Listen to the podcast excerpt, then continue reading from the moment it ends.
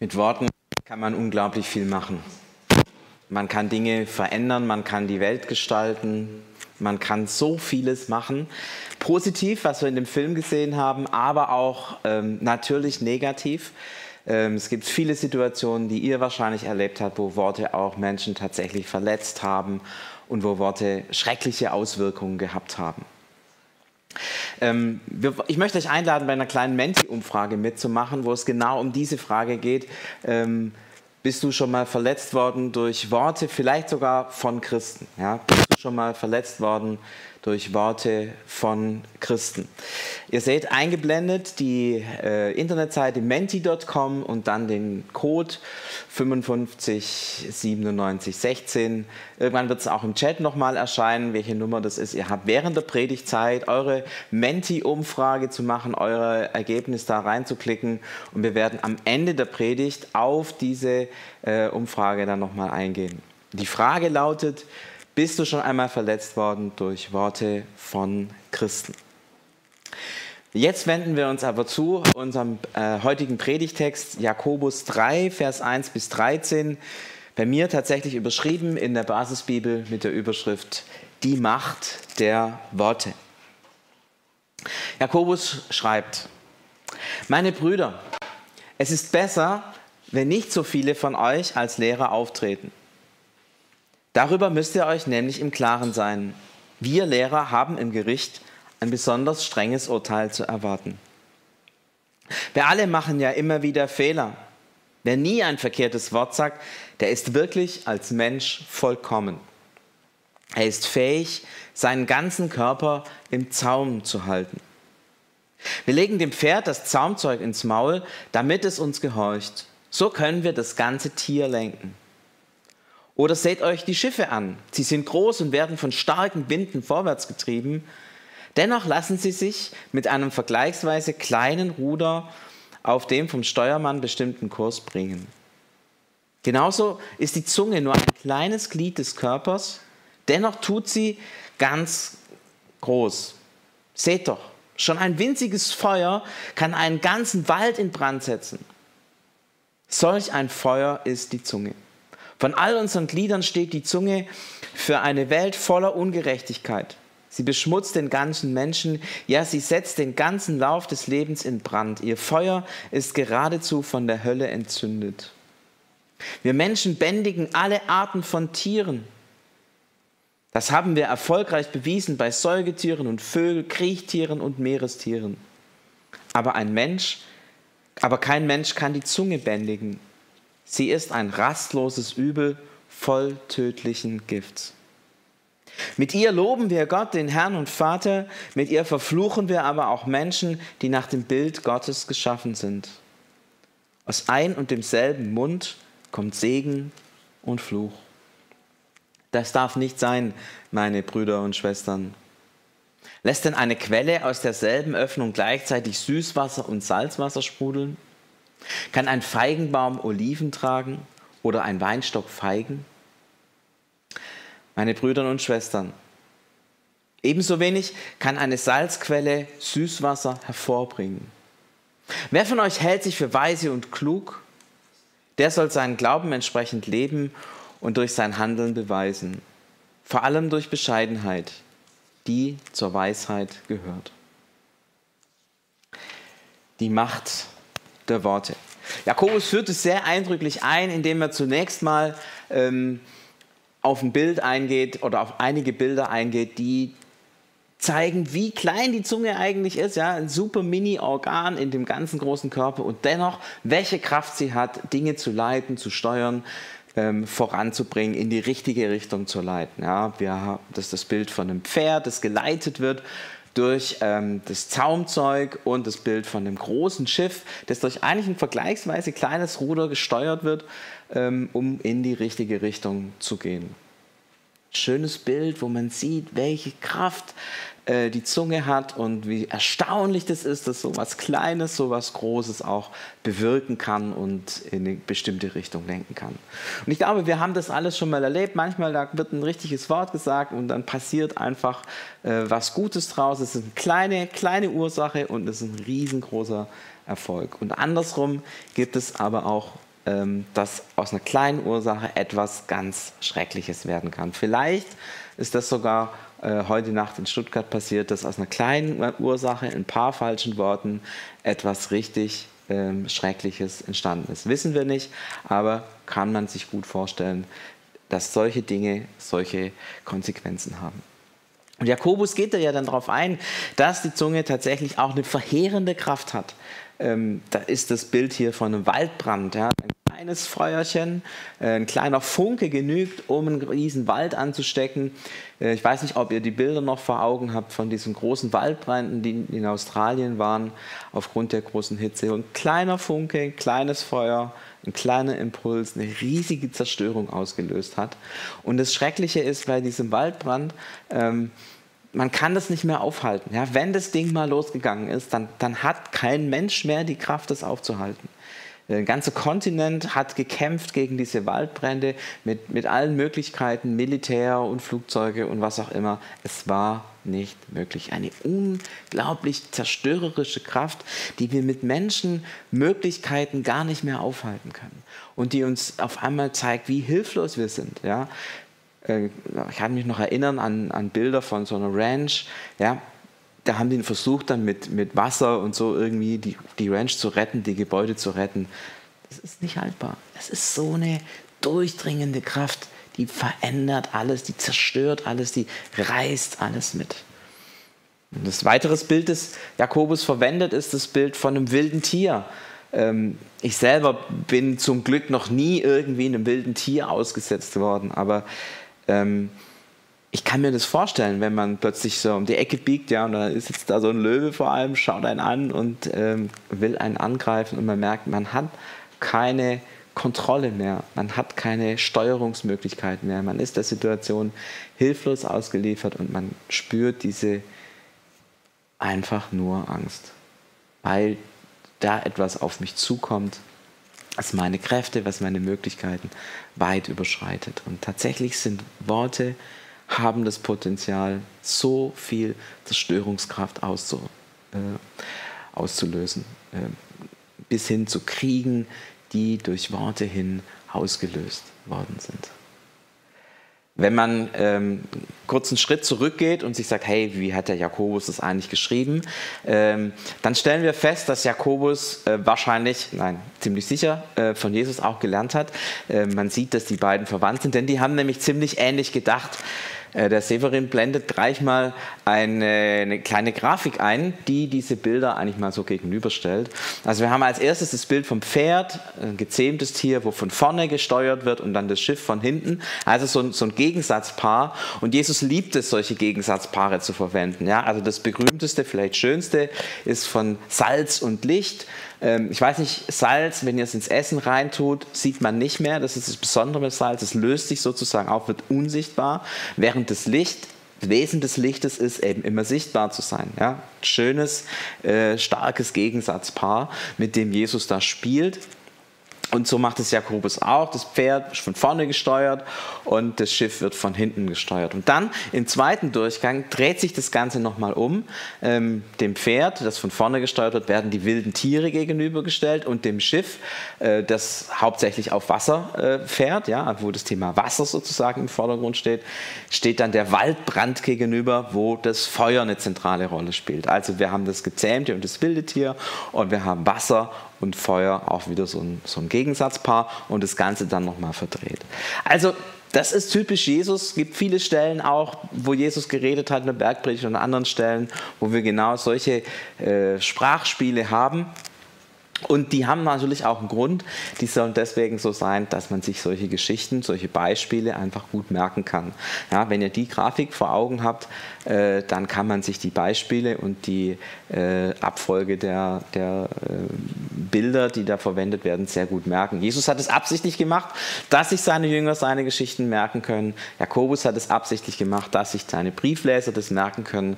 Denn es war klar, nicht jeder hat eine Bibel damals zu Hause stehen gehabt. Das war ziemlich teuer teuer und aufwendig, so einen Brief extra abzuschreiben und sich eine Kopie irgendwo zu Hause hinzulegen. Meistens hat man das vorgelesen und gehört und dann eben versucht zu merken. Aber spannend, dass die Familie von Jesus irgendwie ganz ähnlich tickt und ganz ähnliche sprachliche Mittel hat, die Botschaft ähm, rüberzukommen. Aber ich möchte noch einen Schritt weiter gehen in unserem Text, denn jetzt wird es ja eigentlich spannend. Jetzt stellt Paulus fest, Sprache, Worte sind Fluch und Segen. Ich fand es so schön, wie vorher wir im Lobpreis waren und wir mit Sprache und Worten Gott loben konnten. Und das ist eigentlich das Höchste, was wir Menschen tun können mit unserer Sprache, dass wir Gott die Ehre geben. Das ist ein heiliger Moment, wenn wir aussprechen, wer er für uns ist, wenn wir ihn erheben, wenn wir ihn loben, wenn wir ihn über äh, die Welt stellen. Was für eine Kraft hat Sprache, dass sie ähm, den, den Schöpfer des Himmels und der Erde ähm, emporheben kann. Und wenn wir dann weiter schauen mal in die Offenbarung, dieses Lob Gottes, diese, dieses Lob Gottes zieht sich hinein bis in die Ewigkeit. Es ist etwas, was nie vergehen wird, etwas Wunderschönes, was Sprache kann. Gott die Ehre geben. Und natürlich auch Menschen loben, klar. Und auf der anderen Seite Menschen verfluchen, Böses tun, Menschen verletzen, äh, Menschen schaden, die doch Gott geliebt hat, die Bilder Gottes sind, äh, wo sich Sprache auf einmal gegen Menschen und damit letztlich auch gegen Gott und gegen seine Liebe wendet. Es ist so ein, so ein Erschrecken hier, ähm, Fluch und Segen. Und beides steht sich so, so gegenüber. Ähm, und, und eigentlich müsste es doch so sein, sagt Jakobus, ähm, wenn wir doch gute Menschen sind, also wenn wir Menschen sind, die vom Heiligen Geist geprägt sind, wenn wir ähm, zu Jesus gehören, wenn wir ein, ein, ein guter Baum sind, wenn uns die Früchte des Heiligen Geistes wachsen und so weiter, dann müsste doch klar sein, dass auch das Auswirkungen hat auf unsere Zunge, auf unsere Sprache. Er sagt, greift so mal zurück auf das Bild aus der Bergpredigt, wo Jesus sagt, ein guter Baum bringt gute Früchte. So sagt er, hey, ein Feigenbaum bringt doch Feigen und nicht irgendwas anderes. Ein Weinstock bringt doch Weintrauben hervor und nicht Feigen oder irgendwas anderes. Das heißt, wenn wir gute Bäume sind, wenn wir in Jesus gegründet sind, wenn wir vom Heiligen Geist geprägt sind, wenn wir Gottes Kinder sind, dann muss doch eigentlich Gutes aus uns hervorwachsen. Da muss doch eigentlich Lob Gottes aus uns hervorwachsen. Und wie kann dann, wie kann dann so etwas Schreckliches durch unsere Sprache passieren, dass wir einander verletzen, wehtun, Menschen sogar verfluchen? Uns mit unserer Sprache gegen Gott wenden, obwohl wir doch Gottes Kinder sind. Ja, hier, hier bricht so bei Jakobus so ein totaler Widerspruch auf zwischen Sein und Tun. Weil das, was ich tue, was ich mache mit meiner Zunge, widerspricht komplett dem, was ich bin. Ich bin ein guter Baum, weil Christus in mir lebt, weil er mich zu einer neuen Schöpfung gemacht hat, zu einem neuen Leben gemacht hat und zugleich tue ich Dinge, die letztlich meinem Wesen total widersprechen. Das andere Bild, das hier gebraucht wird, ist fast noch sprechender. Ähm, in Galiläa, da wo Jakobus wahrscheinlich aufgewachsen ist, gibt es verschiedene Arten von Quellen. Es gibt ganz viele Süßwasserquellen, aber es gibt dort auch salzhaltige Quellen. Und es ist vollkommen klar, ähm, eine Süßwasserquelle bringt Süßwasser und eine Salzwasserquelle bringt Salzwasser hervor. Und eigentlich sagt er, okay, wenn wir jetzt äh, sozusagen Christen sind, dann mir hat es Jesus mal gesagt, dann gehen Ströme lebendigen Wassers aus uns hervor, dann sind wir so eine Quelle, aus der etwas hervorsprudelt. Ja, wenn wir voll Heiligen Geistes sind, dann, dann sprudelt der Heilige Geist aus uns heraus und wir reden Gutes und wir verbreiten das Lob Gottes und wir verbreiten die Liebe und die Freundlichkeit Gottes. Süßwasserquelle bringt süßes Wasser hervor. Aber irgendwie dann der Widerspruch, hey, das kann doch nicht sein, dass wir eben nicht Süßes hervorbringen, sondern salziges, zerstörerisches, giftiges Wasser aus uns herauskommt durch unsere Sprache und durch unser Leben. Und das Bild zeigt, hey, wir haben hier einen massiven logischen Widerspruch. Wir sind Süßwasserquellen und wir bringen Salzwasser hervor. Und das kann nicht sein. Aber es geschieht trotzdem. Manche werden sich vielleicht erinnern an die Predigt vom letzten Sonntag, wo es so einen logischen Widerspruch gab zwischen Paulus und Jakobus und wo am Ende der Predigt vielleicht manche aufgeatmet haben und gesagt haben, ha, der logische Widerspruch hat sich gelöst, alles ist super, äh, glänzend. Und manche erwarten jetzt, dass ich sozusagen die theologische Erklärung aus der Tasche ziehe, die diesen logischen Widerspruch auflöst, wie wir eigentlich neue Kreatur sein können und gleichzeitig so schlecht über andere reden. Und diesen Widerspruch kann ich nicht auflösen. Jakobus selber löst ihn nicht auf.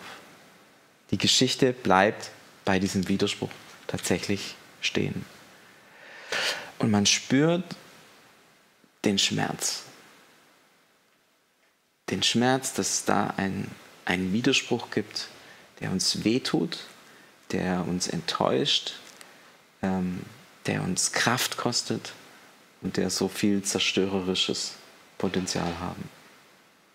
Was sagt Jakobus, wie sollen wir damit umgehen? Er sagt zwei Dinge. Zum einen, ähm, dass wir dem Glauben entsprechend leben sollen, also immer wieder dranbleiben sollen, unsere Kräfte mobilisieren sollen, versuchen, diese Zunge irgendwie im Zaum zu halten. Das ist das eine, bleib dran, kämpfe, äh, versuche gute Gewohnheiten zu entwickeln, ähm, versuche dir immer wieder vor Augen zu halten, was du da sagst. Ja, ja, natürlich. Hey, es ist wichtig, dass wir uns da gegenseitig ermutigen und gegenseitig vielleicht auch helfen, aufzupassen auf unsere Zunge, aufzupassen auf unsere Worte, aufzupassen auf das, was wir sagen. Und das Zweite, was er sagt, ist, bleibt bescheiden. Bleibt bescheiden. Ähm, ich fand es ganz spannend, als der, vielleicht ist es euch aufgefallen, am Anfang dieses Predigtextes ähm, sagt, sagt Jakobus, wir alle machen immer wieder Fehler. Ich weiß nicht, ob ihr euch erinnert, was sein Beiname war, den er damals ähm, bekommen hatte unter den Menschen, die damals in Jerusalem gewohnt haben. Jakobus der Gerechte. Jakobus der Gerechte.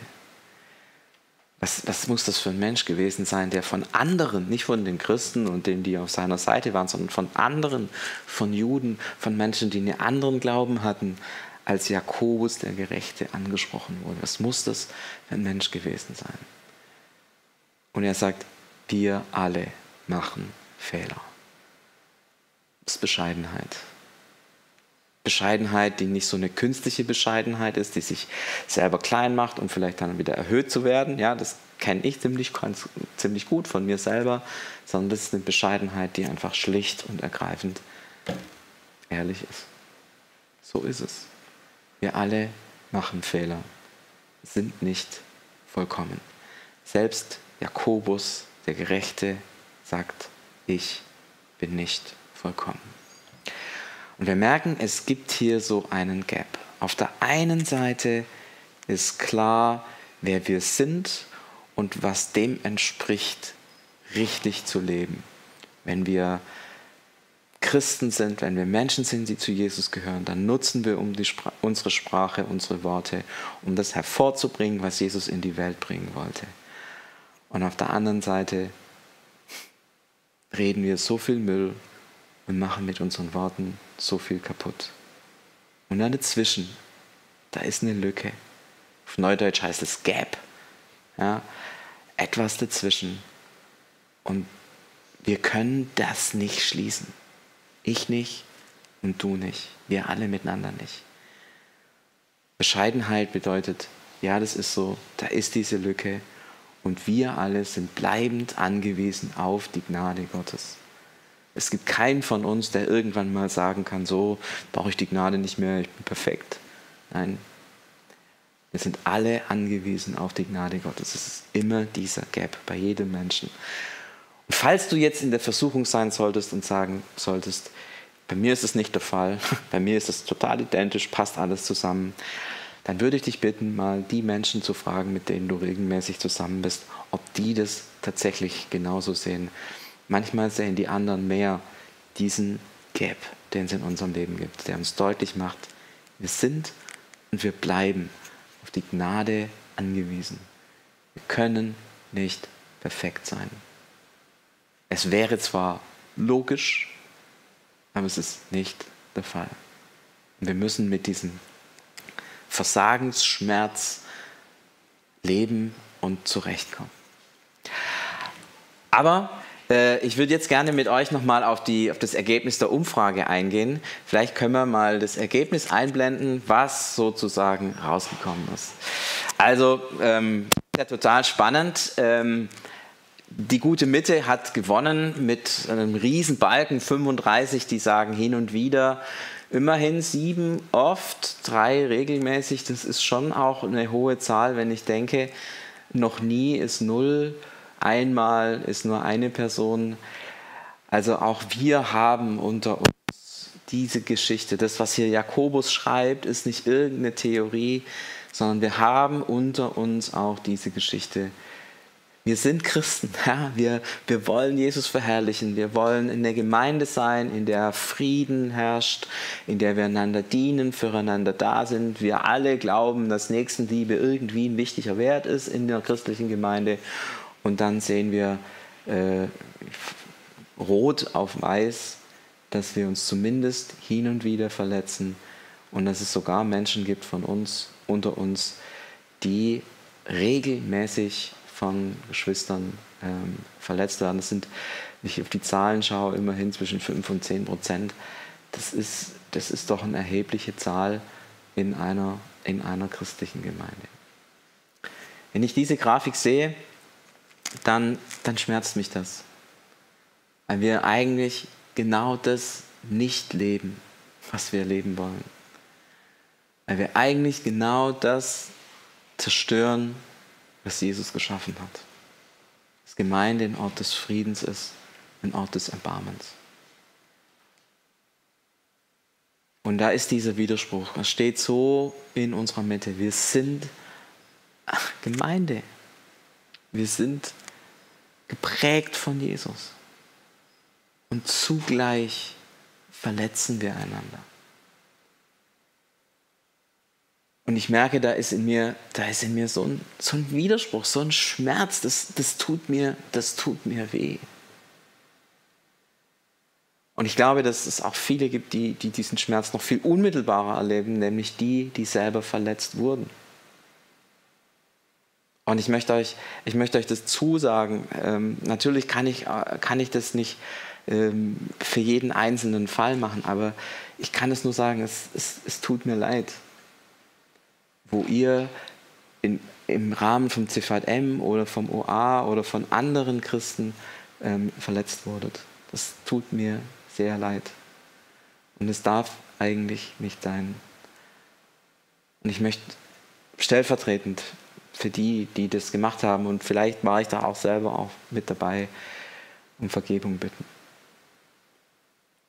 Aber ich möchte auch auf die schauen, die selber andere verletzt waren. Und ich glaube, dass wir gar nicht mal so, eine, so die einen und die anderen haben, sondern dass es dass die einen verletzt wurden und das sind die gleichen, die dann auch selber wieder verletzt haben. Wir sind da irgendwie beide oder alle auf, den, auf der Opfer- und auf der Täterseite.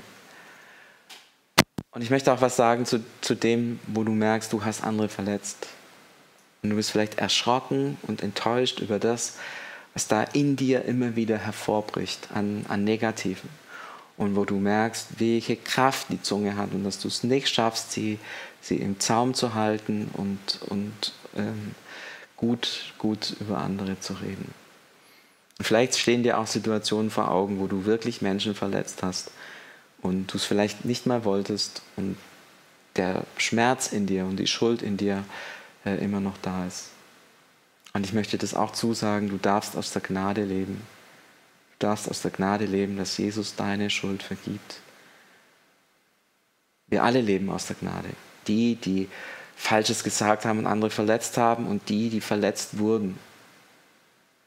Wir leben aus der Gnade, dass Jesus seine heilenden Hände auf unsere Herzen legt dass er sie so auf unsere Herzen legt, dass er sie erneuert und dass er da, wo wir verletzt sind, Frieden schenkt, Erneuerung schenkt.